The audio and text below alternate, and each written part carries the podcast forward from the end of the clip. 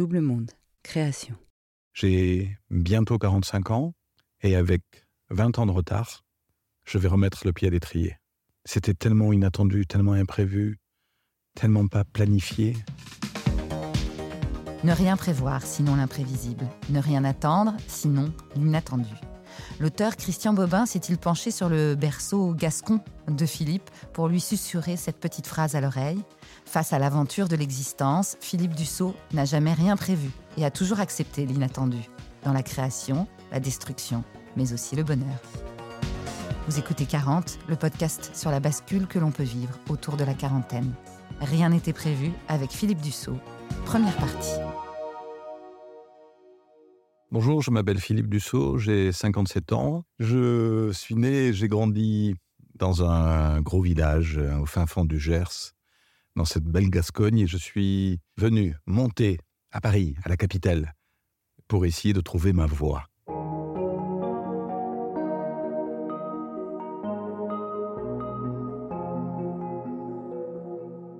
Je viens d'un gros village où tout le monde se connaît et euh, grandir dans un petit village euh, en Gascogne, dans le Gers, c'est quelque chose de très marqué. Il y a une vraie culture euh, d'hospitalité, de nourriture, des choses assez festives autour du sport, du rugby en particulier. c'est une, identité assez, forte, assez marquée. Je viens d'une famille d'ouvriers. j'ai eu une, enfance, une adolescence tout à fait heureuse dans des conditions euh, familiales euh, très agréables et confortables. Peut-être que je m'inscris dans des choses un peu parallèles, c'est-à-dire que tout le monde joue au rugby. Alors en fait, ma mère m'interdit de jouer au rugby parce qu'elle a passé une partie de sa jeunesse à laver le maillot de son grand frère tous les dimanches soirs ou la voir un maillot ensanglanté. Donc hors de question que je fasse du rugby. Pour elle, c'est euh, ben, moi je fais de la musique. Je finirai même par faire de la danse. C'est tout à fait accepté parce que euh, j'ai des relations sociales euh, amicales avec tout le monde et je participe au fait euh, de troisième mi-temps de rugby. Mais oui, je fais autre chose. dans ce milieu ouvrier, on va malgré tout au concert. Il y a des concerts de musique classique dans l'église. mon père m'amène au concert. Je prends le goût des choses peut-être artistiques par la musique. Et puis, entre 10 et 11 ans, ou entre 11 et 12 ans, entre la sixième et la cinquième, une troupe de théâtre vient au village pour créer une, euh, une pièce. Et on fait les costumes, les décors, on répète, et on finit par monter sur scène et jouer cette pièce. Et là, c'est peut-être un début de quelque chose encore plus, encore plus marqué sur, euh, sur ces sensations euh, de peur, de trac, de plaisir, quelque chose d'un peu grisant où, où, beaucoup de sensations nouvelles se, se mélangent, on est un peu transporté. Peut-être que quelque chose naît à ce moment-là, peut-être, peut-être.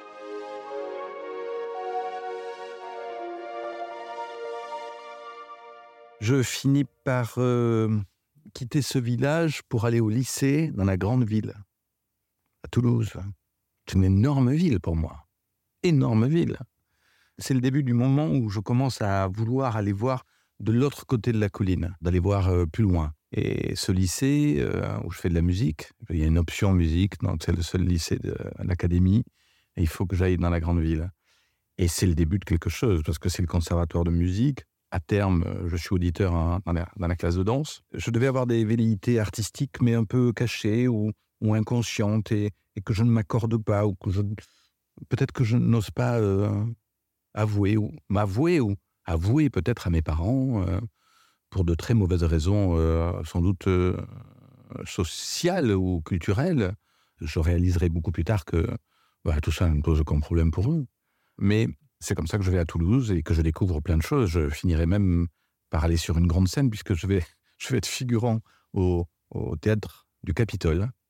Et je suis figurant dans des opéras, des opérettes et des ballets parce que j'ai été auditeur pendant quelque temps euh, au conservatoire. C'est une expérience évidemment euh, formidable et sans doute très, qui a marqué, très marquante, qui a, qui a marqué une étape, c'est sûr.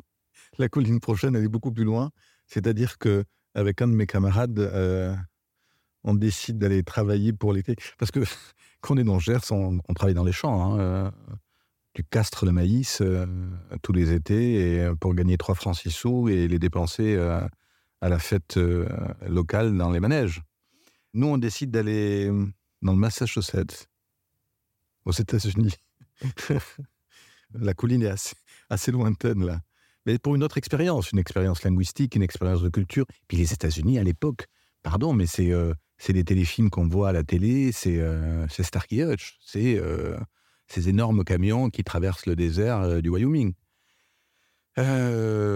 avec un niveau d'anglais très scolaire et assez, assez laborieux, on arrive à passer l'épreuve tellement on en a envie et on, part, on part aux États-Unis. Mais très peu de temps après, sans vouloir sauter d'étape, mais je suis apte à faire mon service militaire. J'ai pas envie d'aller je sais pas, faire des papiers ou, trier euh, des treillis euh, en Alsace. Il y a la possibilité de, choisir son affectation géographique si tu choisis ton arme. Et je décide, alors que je suis au théâtre du Capitole en collant, en train de faire de la figuration dans les ballets, je décide de, choisir l'arme euh, parachutiste. Donc je vais devenir béret rouge et je vais partir en Afrique. Je vais partir en Afrique dans un deuxième temps, mais dans la réalité de la première partie de mon service national, je suis à Toulouse, en fait, je reste là, j'ai mes potes à Subdeco, il y a des soirées tous les jeudis soirs, je choisis une arme difficile, je saute en parachute, je découvre des, capacités physiques totalement euh, inconnues, de supporter des efforts, de supporter des... d'être capable de marcher toute la nuit euh, sans parler, sans boire. Euh, c'était intéressant. Et je vais finir par faire un service très long de 18 mois et dont quatre, les quatre derniers euh, en République centrafricaine. Et ça aurait été là aussi une colline très très lointaine. C'est un choc énorme, à nouveau euh, une expérience très forte. Sauter en parachute en Afrique, dans la savane, c'est un peu magique. Aller euh, vacciner des enfants dans des villages éloignés à deux jours de, de piste, oui, oui, c'était passionnant. Énorme aventure. Très, très, très belle aventure. Je suis allé picorer par-ci par-là. Euh, je me nourris de, petites choses comme ça qui vont s'accumuler, des expériences différentes. Au lycée, on me, je passe un espèce de, casting. Euh, voilà que je présente la minute information jeunesse le mercredi sur FR3 Midi Pyrénées. Ma grand-mère peut me voir dans le poste. Ça, c'est totalement magique. Hein Ma grand-mère qui ne bouge pas de, son village euh, me voit dans le poste de télé. Comme Jacques Martin comme Guy Lux. Je sais pas, je, je, touche du doigt plein de petites choses comme ça euh, et une expérience supplémentaire. Je suis sollicité par FR3 parce qu'il y a une antenne euh, de Radio France à Toulouse. Il va y avoir un grand entretien un mercredi soir à la Maison de la Radio à Paris, à la capitale, où ils cherchent euh, un collégien, un lycéen et un universitaire et je vais représenter euh, le lycéen. Et on est face à des ministres, euh, il y a Fabius à l'époque, euh, Georgina Dufoy, il y a... C'est une, une, expérience formidable. Dans la grande maison de Radio France, je viens à Paris, à la capitale. C'est magique. Peut-être que là aussi, il y a un morceau de quelque chose qui doit s'accumuler, une pièce du puzzle qui se rajoute. En vérité, je ne me l'avoue pas à moi-même, avant d'être incapable de le verbaliser à mes parents ou à mes proches peut-être l'envie d'essayer de faire du théâtre. Mais il faut partir. On ne peut pas rester là. Et tout ça est très centralisé. C'est à Paris. Je mets du temps. Je crois que je mets du temps avec beaucoup de raisons aussi, notamment pour euh, économiser un peu d'argent et ne pas devoir euh, solliciter mes parents et d'être autonome. Et enfin, je prends la décision de monter à la capitale.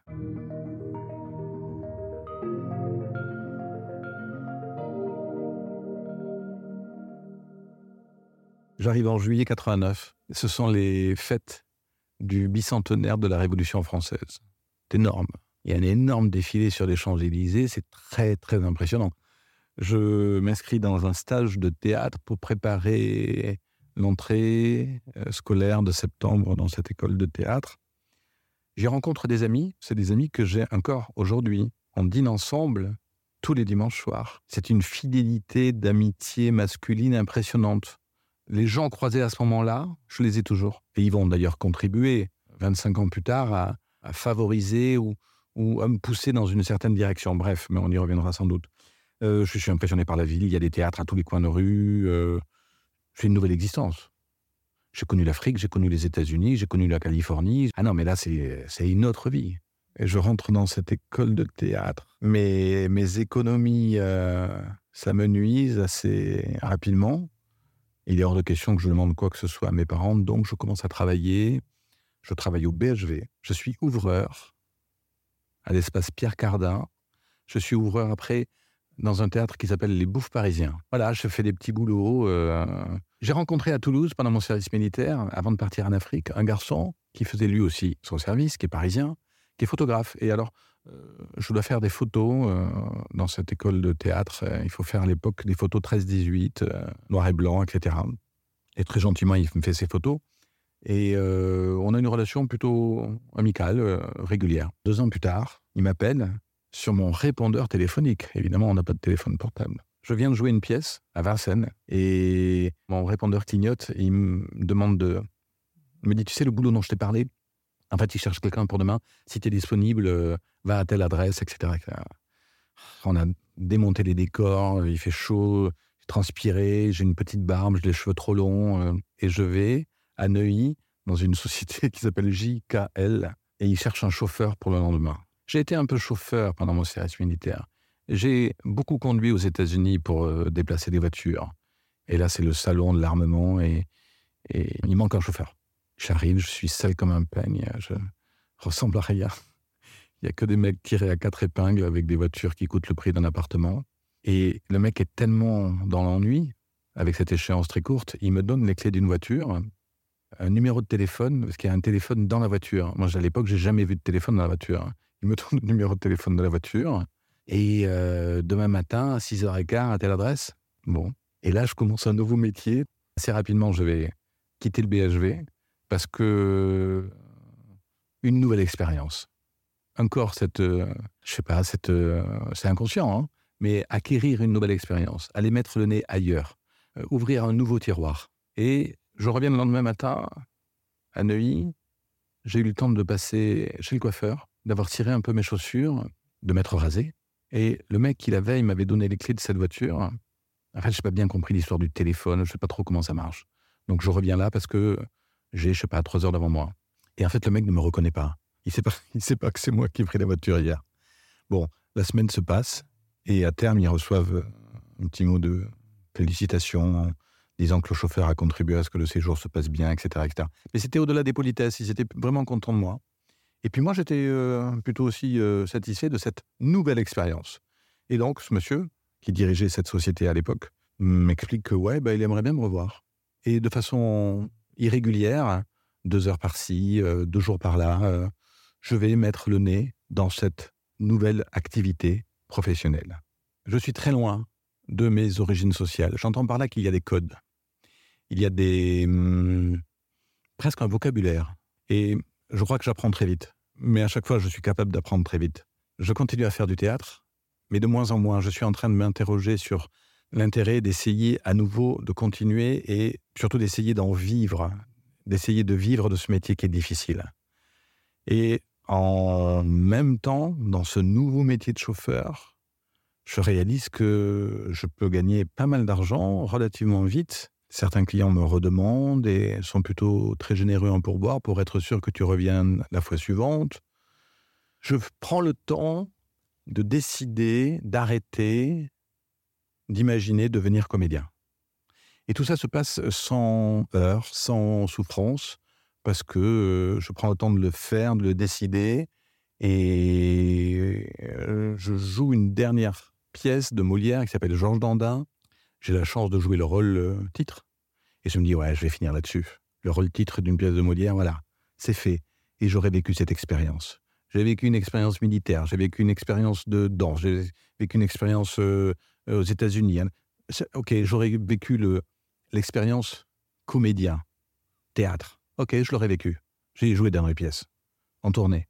Et je clôture le tiroir, je ferme le tiroir, et je vais en ouvrir un autre. Et je me mets à fond dans ce métier un garçon qui travaillait avec moi dans cette société, par travailler dans un grand palace parisien. Il finit par m'appeler en me disant il cherche quelqu'un, tu devrais peut-être venir. C'est Place Vendôme. Bon. Et euh, je suis pris à laisser pendant deux jours. Il me garde. Je fidélise des clients et, soudain je travaille au. Et la, vie, euh, la vie devient très, très, euh, très grisante. Je finis un jour par oublier mon code de carte bleue. Parce qu'on a toujours, on a toujours des pourboires dans la poche. C'est une nouvelle existence, totalement inattendue. Je suis à Paris et je suis chauffeur. C'était pas prévu du tout, ça. Hein. Mais alors, pas du tout, du tout, du tout. Je vais rentrer dans une autre société ensuite. Et puis, je, je rencontre un, nouveau directeur général de cette société qui finira par euh, prendre un peu de grade. Et il me propose de l'accompagner dans cette évolution hiérarchique. Et je ne suis plus que chauffeur. Je prends d'autres responsabilités dans une partie de location de voitures sans chauffeur. Ce sont des voitures de sport. Et puis ensuite de revenir dans le secteur des voitures avec chauffeur et de prendre de nouvelles responsabilités. Et petit à petit, en moins de dix ans, lui va finir par partir. Et en fait, je vais la diriger. Je suis arrivé de mon petit village du Gers pour essayer de devenir euh, Gérard Philippe comme métier. Mais voilà que je dirige une société de transport, transport de personnes. Hein. J'arrive d'un milieu social très simple. Mais soudain, mon bureau est place Vendôme et les directeurs de palace me donnent du Monsieur, c'était pas prévu. Pas prévu du tout. Mais en fait, rien n'était prévu. Parce qu'il va même se passer des choses un peu inattendues, puisque euh, après 40 ans, tout va basculer. À suivre.